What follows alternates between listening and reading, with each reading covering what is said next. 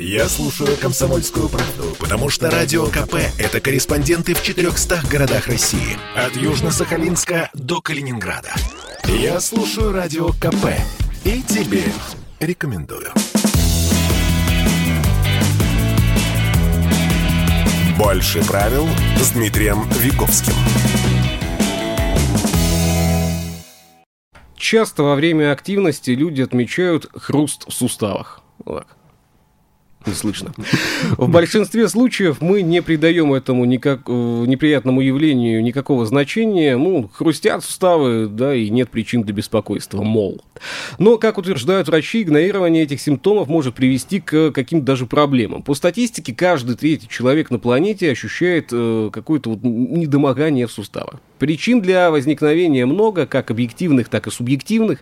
Э, заболевания, возможно, какие-то. А о том, почему хрустят суставы, к чему это может привести, что э, с этим вообще делать, и надо ли с этим что-то делать, сегодня и побеседуем с нами. В студии Дмитрий Веговский, спортивный врач, специалист по абилитации и лечебной физкультуре, тренер, хелс-менеджер. Дмитрий, доброе утро. Доброе утро. Скажите, Дмитрий, у вас хрустят суставы?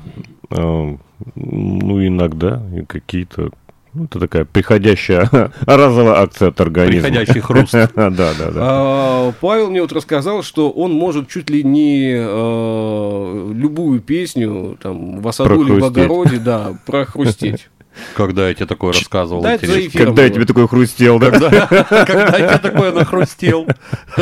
Не помню. Ну, а я запомнил. Ну, хорошо. А, так вот, э, чего не хватает в организме, если вдруг начинает вот это Хруст. Щелк, хрусть. Да, да. щелк, хрусть. Э, я бы скорее сказал не в организме, а организму. Да, чего не а, хватает вот. организму? А, ну, пойдем по порядку. А, есть такая штука, называется внутрисуставная жидкость. Угу. А, причин для возникновения вот этих звуковых явлений, а, они могут быть связаны с тем, что этой жидкости либо ее недостаточно, либо ее очень много. Причинам, по которым этой жидкости может быть недостаточно. Они бывают добровольные, а бывают, увы, недобровольные. Это ограничение подвижности в суставах. Во время движения эта жидкость синтезируется. Есть специальные клетки, которые стимулируются как раз-таки движением, и жидкость синтезируется. Поэтому ситуации, которые сопровождаются длительной иммобилизацией, либо ограничением подвижности в суставах, они все будут сопровождаться такими явлениями, как сухой сустав. То есть mm. сустав такой подсушивается, соответственно, движения в нем будут сопровождаться ну, с большим усилием, ну, соответственно, и с большим трением. Вот. Поэтому это может быть травмы, которая сопровождается мобилизацией. Либо человек добровольно отказывается от движения, мол, ну, в школе я ого-го, в университете ого-го, а сейчас пришло время работать. Сейчас я на спортивной сесть. пенсии. Да, да, да, да, да. И вот у него может появляться вот такое вот явление. Поэтому э, изменение качественного и объемного количества а, а, объемного характеристик э, внутрисуставной жидкости. А, вторая причина, которая тоже очень часто происходит, она обратная, когда жидкости становится очень много. Вот. Это типичное явление такого для бойцов выходного дня, которые в течение там, недели рабочей сидят на попе ровно, особо не активничают. И тут наступает суббота или воскресенье. И вот они отрываются. Начинают там, играть в футбол, бегать, сейчас вот лыжи, там, коньки. Сноуборды. Сноуборды, да. И, соответственно, к концу а, вот этих вот покатушек, поигрушек, они начинают чувствовать свои суставы. То есть они начинают ныть, гудеть. То есть это чрезмерная активность. Э, к такой активности суставные капсулы, то есть окружающие структуры, рецепторный аппарат, он уже не готов, но жидкости вырабатывается достаточно много, капсула раздувается, все опухает, и, соответственно, это все сопровождается уже большим, опять же, трением, большим сопротивлением, потому что любой сустав это ограниченная, собственно говоря, какая-то поверхность, вот, емкость. Вот, поэтому в ней все начинает давить, тереть и всячески там скрежетать. А, Дмитрий, как вы думаете, почему мы сегодня об этом беседуем? Я думал, у нас будет... Мы акапельно что-то нахрустим. Мы беседуем э, по одной э, важной, наверное, причине, что большинство людей э, это раздражает. То есть, когда кто-то начинает... э, Звук. Сам звук, да. Щелк, ба. А, там, не знаю, в общем кабинете кто-то вдруг сидит там, начинает Пальцы. э, разминать там руки, ноги, хруст тут это раздается. И говорит, Прекрати! Ой, фу! Вот так звучит обычно, да?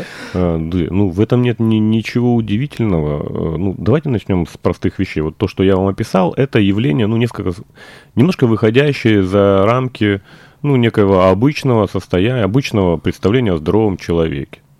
А, вот. Несколько. Несколько, да. Поэтому, ну, ну, никому не нравятся больные люди. Ну, давайте прямо, они никому не нравятся. Вот и все. Поэтому у нас уже где-то там на подсознании заложено такое адаптивное, эволюционное, там от э, слабых особей отказываемся, да, там оставляем их, сбрасываем со скалы там, либо еще что-то. А, Поэтому, ну, подобного рода э, звуки, подобного рода звуки, ну, которые из организма возникают, Раздаются. Ну, нет ничего удивительного, что они напрягают и раздражают окружающих. Психика у всех своя, она разная. Расшатанная. Ну, вот расшатанная, У да. кого-то. У кого-то. Кто-то, кто-то наоборот успокаивается этим. А, давай, щелкни еще. Да, давай, да. давай, давай. Кого-то, кого-то это раздражает. То есть, ну, Вообще полезно э, вот э, такая практика, как похрустеть суставами, там, э, Пощелкать, побахать там. пощелкать, да. А, ну, вообще существует такая практика, у нас ну, такой консенсус между врачами и докторами.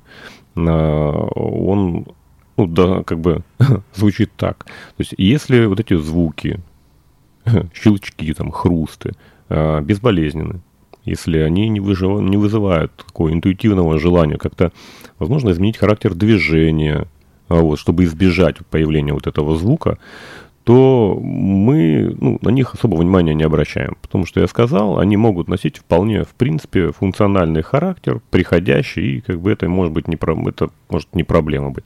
Иногда даже такие звуки э, вызываются э, как бы пузырьками углекислого газа. Да.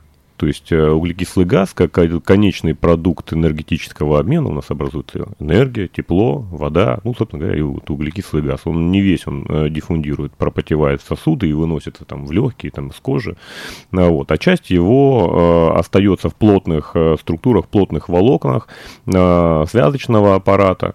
Вот. Это даже за, доказано МРТ, заснято, то есть то, как он там под давлением вырывается, и пух, происходит как вскипание, да, то есть в воду мы когда кипятим. Один хрустит суставами, другой э, хло- хлопает. Пузырьки Ну, типа лопаются. того. Да, пузырьки. лопаются. Ну, это, вот эта штучка Плёнка. полиэтилена, щелк, щелк, щелк. Ну, классно ведь, да? А, вот. Ну, вот, в общем, вот, вот такие вот э, явления, они допустимы, они возможны. Другое дело, что, ну, конечно, если это в системе, ну, заводить э, в систему, то э, накопительно, кумулятивно, то есть они могут, э, ну, и создавать проблемы. Ну, собственно говоря, что первая ситуация, когда движение ограничивается, жидкости становится меньше. Причем э, в чем суть, нюанс, как бы очень важный нюанс этой жидкости внутрисуставной, на- она является основой для питания хрящевого связочного аппарата, ну, в частности, хрящевого, потому что наши хрящи, они э, очень плохо кровоснабжаются, это сделано, ну, как бы специально, э, вот, дабы э, сохранить их прочность, вот, если в них прорастают сосуды, это такой очень плохой прогностический признак, э, вот, диагностический, вот, поэтому, э, чтобы сохранить их прочность, эластичность, э, жесткость их специальную, сосуды, все их как бы кровоснабжение вынесено туда, на, на периферию, то есть где они крепятся к кости, там они еще как-то как питаются, а вот вся остальная верхняя крыша, там две трети, там может быть еще больше по плотности, это все питается благодаря вот этой вот жидкости. Соответственно, если ее нормальное качество и количество, то наши хрящи будут хорошо питаться. Если ее э, очень мало, я уже сказал, то есть питание будет затруднено, это будет сухой сустав. Если ее очень много, здесь другая проблема возникает.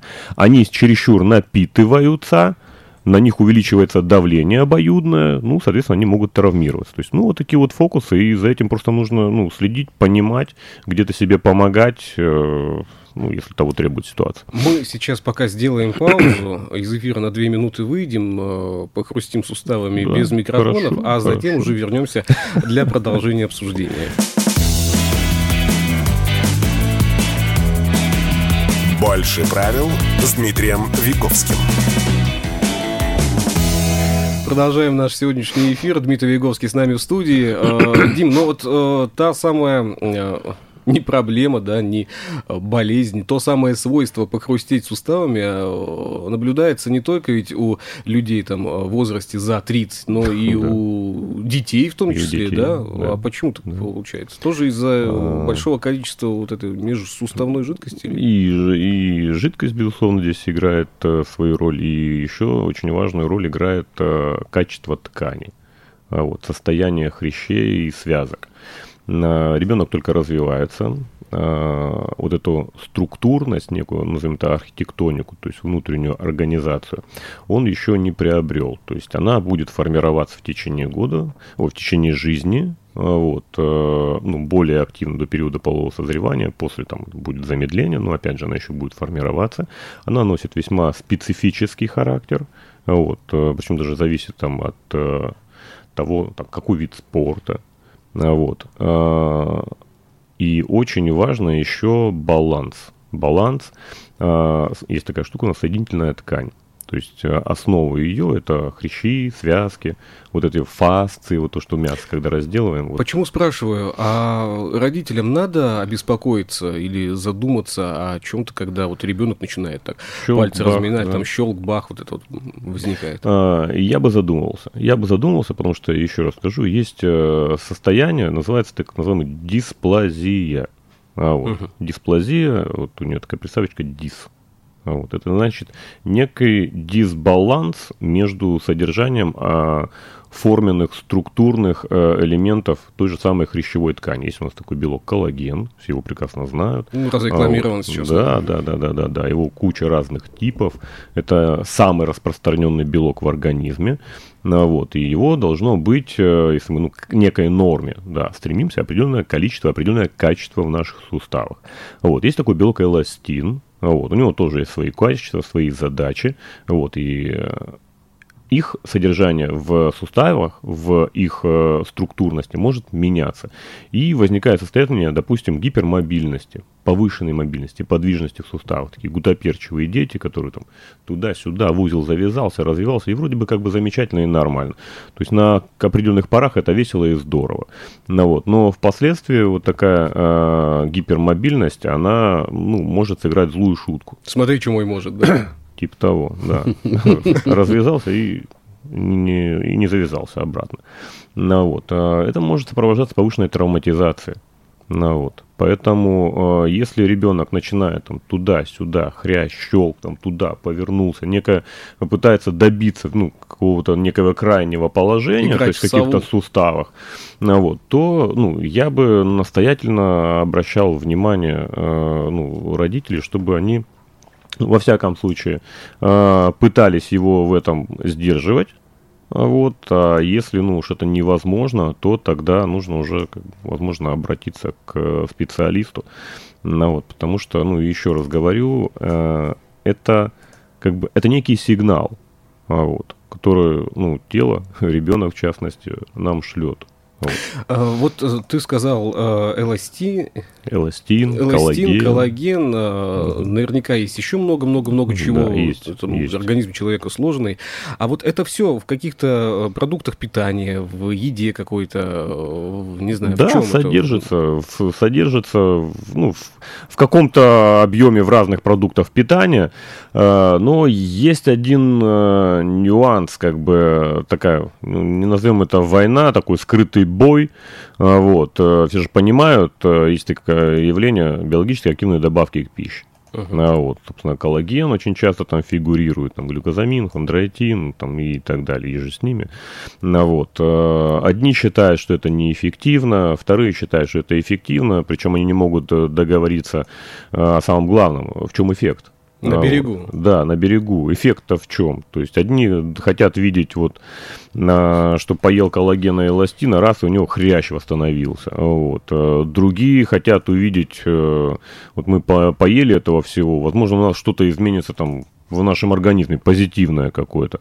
А вот. Э, это, это еще изучается, эти моменты еще изучаются. Почему возникает ну, вот эта дискуссия? Потому что одни а, следуют классическим фармакологическим канонам. Да, то есть у нас есть вещество, оно попадает в нас, и оно должно, пройдя все э, барьеры в нашем организме и все метаболические реакции, в неизмененном виде подействовать на конкретный рецептор. Это классический фармакологический подход. Вещество съел, оно подействовало.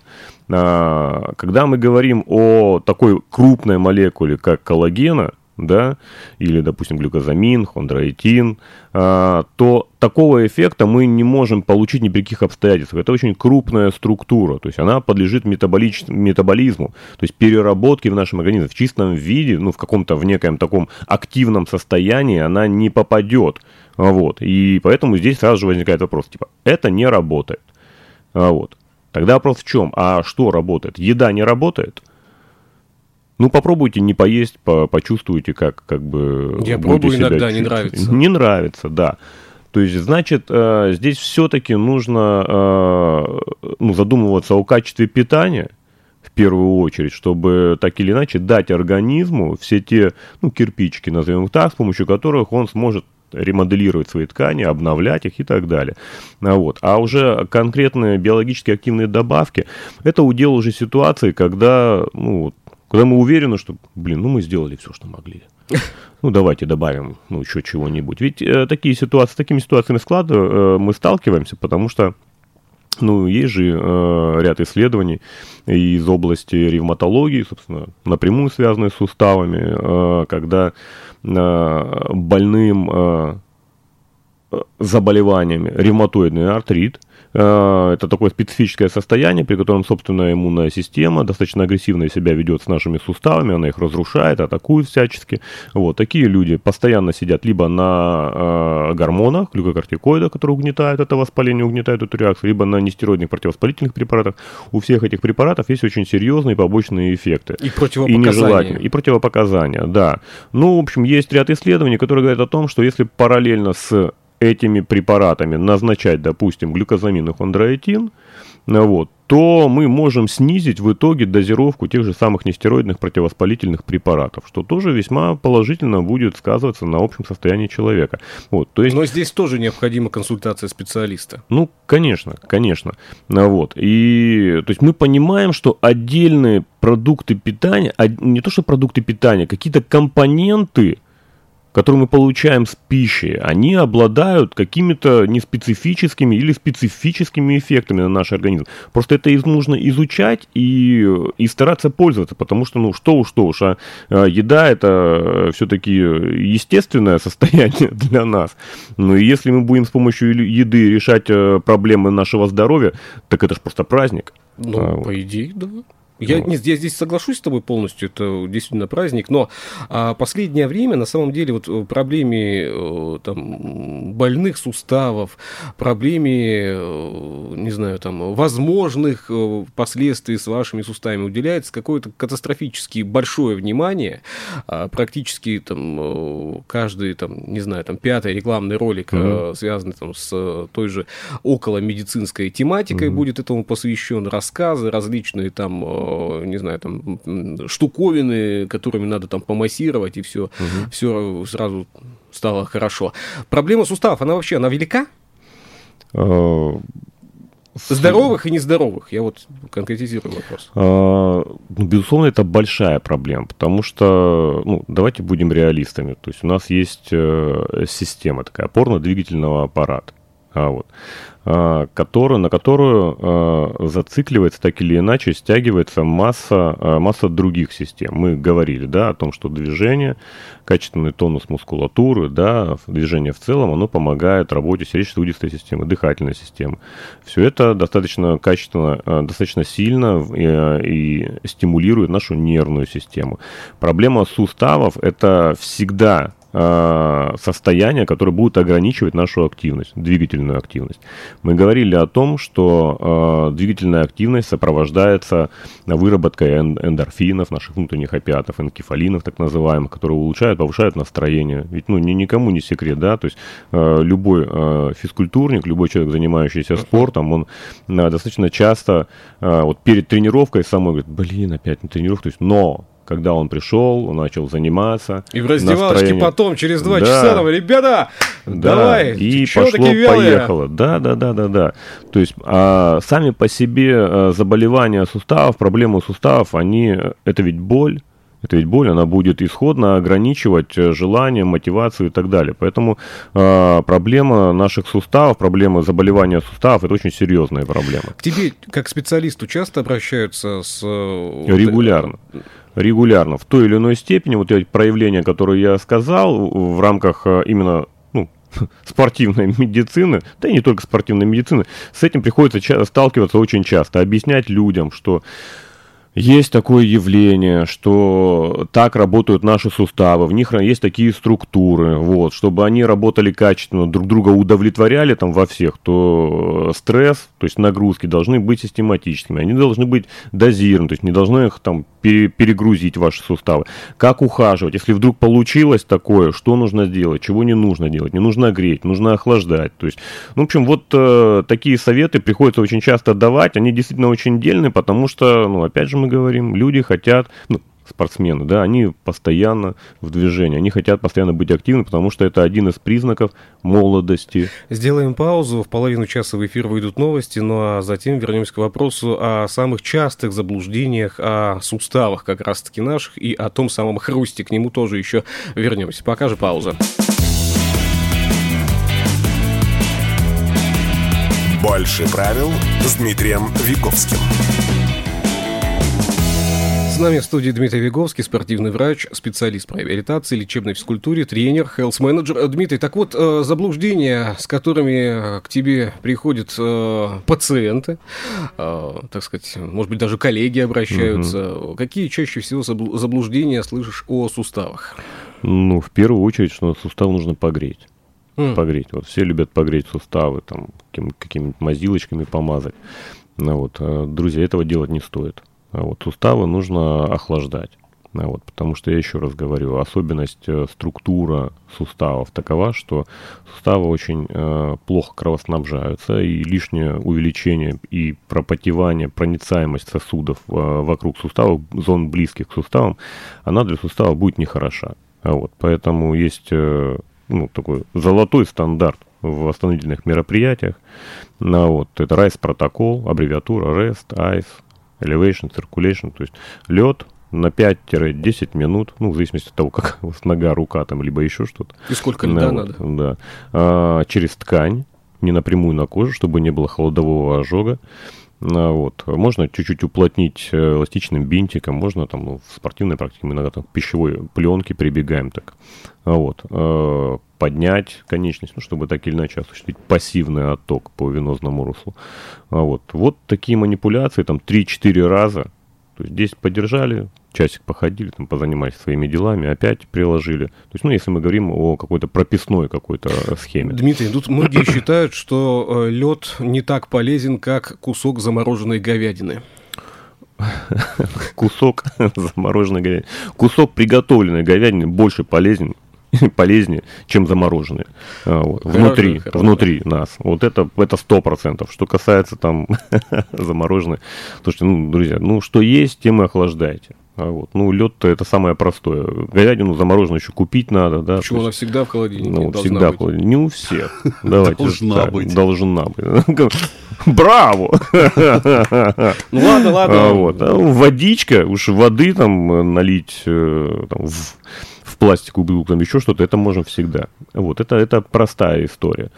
Соответственно, это нагрузки. Друзья, ну, как, если вы э, не пользуетесь э, полноценно, качественно вашими суставами, ну, ведете очень пассивный образ жизни, неактивный, неподвижный, то э, ну, не ждите от ваших суставов ничего хорошего. Я уже сказал, если вы их плохо кормите, потом заставляете э, там, носиться, бегать там, в течение выходного дня, э, ну, это никому не нравится. Это, это и вам же тоже не нравится. Нет, ну у нас сейчас пока еще о, такой а, лайтовый сезон, а скоро ведь мы все поедем ну, пляжи там все на дела. дачу. Конечно, конечно. На- лопаты, Да. э, грабли, вилы, и вот там нам суставы скажут э, здравствуйте. Э, Свою, да, здравствуйте, свое фи, да. Как-то можно подготовиться к этому? Э, Только да- физические нагрузки? Да, конечно, можно. Ну, да, ну, по факту это физические нагрузки, активность. То есть движение в суставах, оно, оно, конечно, может быть пассивным, когда ты будешь лежать, тебя будут просто так вот мять туда-сюда. Ну, это, конечно, определенно есть в этом профит, но нужно понимать следующее. Есть заблуждение у обывателя, что, допустим, хрящи те же самые, они выполняют такую мартизационную функцию. То есть это такие мартизаторы, когда мы идем, они так раз-раз мартизируют. Э, Нет, друзья, как бы это ошибка. А Основу мартизационной функции выполняют наши мышцы. Хрящи обеспечивают нам конгруентность, то есть это некое со- со- соответствие одной суставной поверхности другой. Вот эти при движениях, при э, поддержании различных положений, просто с капсул хрящей, с капсул э, суста- суставных капсул э, в нервную систему летит сигнал о определенном состоянии этого сустава, и далее уже это состояние должно поддержаться мышечным аппаратом. Вот, собственно говоря, наибольшую жесткость, наибольшую э, прочность, э, наибольшую, э, ну, скажем, твердость наши мышцы проявляют в момент, когда, ну, активности такие. Это прыжок, когда мы приземляемся. Это ходьба, когда мы делаем, переносим вес тела и ставим ногу. Вот э, в эти моменты наши мышцы приобретают наибольшую прочность такую, которая и будет обеспечивать мартизацию. Поэтому, если ваши мышцы, ну, не очень хорошо готовы, если они либо вы их ухайдокали уже, либо вы их надо, наоборот уже забыли, когда там последний раз нормально тренировали, ну, в этом случае вам э, не на что претендовать. Хорошее. Поднимите мне веки, я еду на дачу. Массаж, он хорош, но если он не сопровождается... Здесь может ли быть стимулами. э, такой хорошей, э, не знаю, поддержкой для организма та самая зарядка, хотя бы утром или, не знаю, вечером перед сном?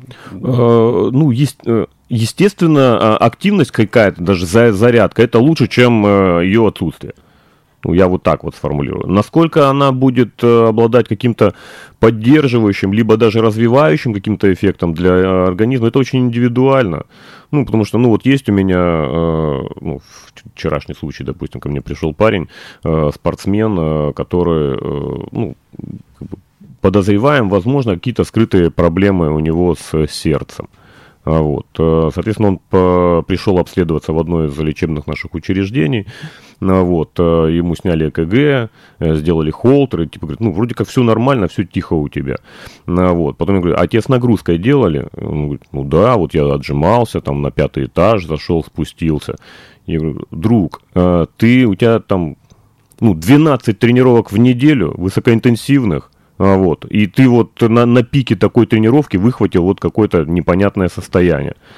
Твое тело, твой организм, твое э, сердце, оно настолько отрегулировано, настолько как бы э, серьезно развито, что э, вот подобные вещи, подобные стрессы, которым ты подвергся в процессе э, ну, твоего там, обследования, да, э, ничего не дадут нам, от слова, ну, совсем, просто.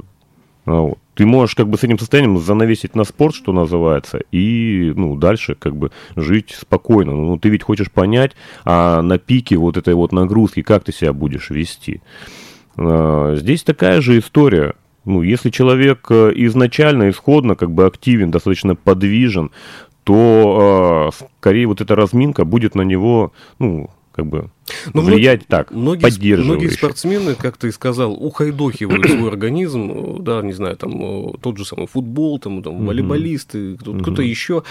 И э, затем, когда входят там в очередной тренировочный процесс, делают э, какие-то вещи через боль. Ну, чувствуют, что вот есть, Есть такое. э, боль в Есть суставах, в ногах, там, в плечах, там, в пальцах, и все равно это делают. Насколько это, это необходимо и насколько ли это правильно?